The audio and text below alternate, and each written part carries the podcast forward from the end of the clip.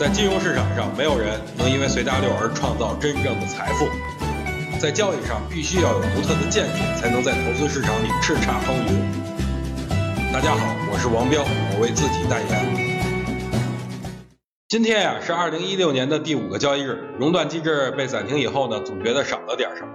可能是因为担心隔壁老王又去家里借辣椒面吧。不过比较安慰的，则是大盘终于止跌了。但是问题又来了。今天的上涨真的是资金推动的吗？那咱们就先通过成交量来看一下吧。全天沪深两市的成交量加起来才七千六百亿元，的确很一般。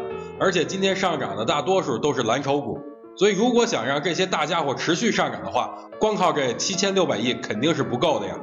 不过收盘以后呢，证监会出来澄清了，今年三月一号啊不是 IPO 注册日的执行日，哎，这对一直低迷的创业板来说算是一剂强心针呀。看来创业板又该出来撩妹了，但是那些被高估的上市公司真的能如鱼得水吗？我看也不见得呀。不过一些被低估的题材股呢，仍然有上涨的空间。所以希望各位能跟悟空学习，练成火眼金睛。对于随后的行情啊，我觉得大家的仓位一定要控制住，最好不要去追涨杀跌。真正能在股市里赚钱的人，则是在大跌后敢于买入，涨高了知道卖出的人。所以记住，在股市里就要做到勇敢与不贪的强者。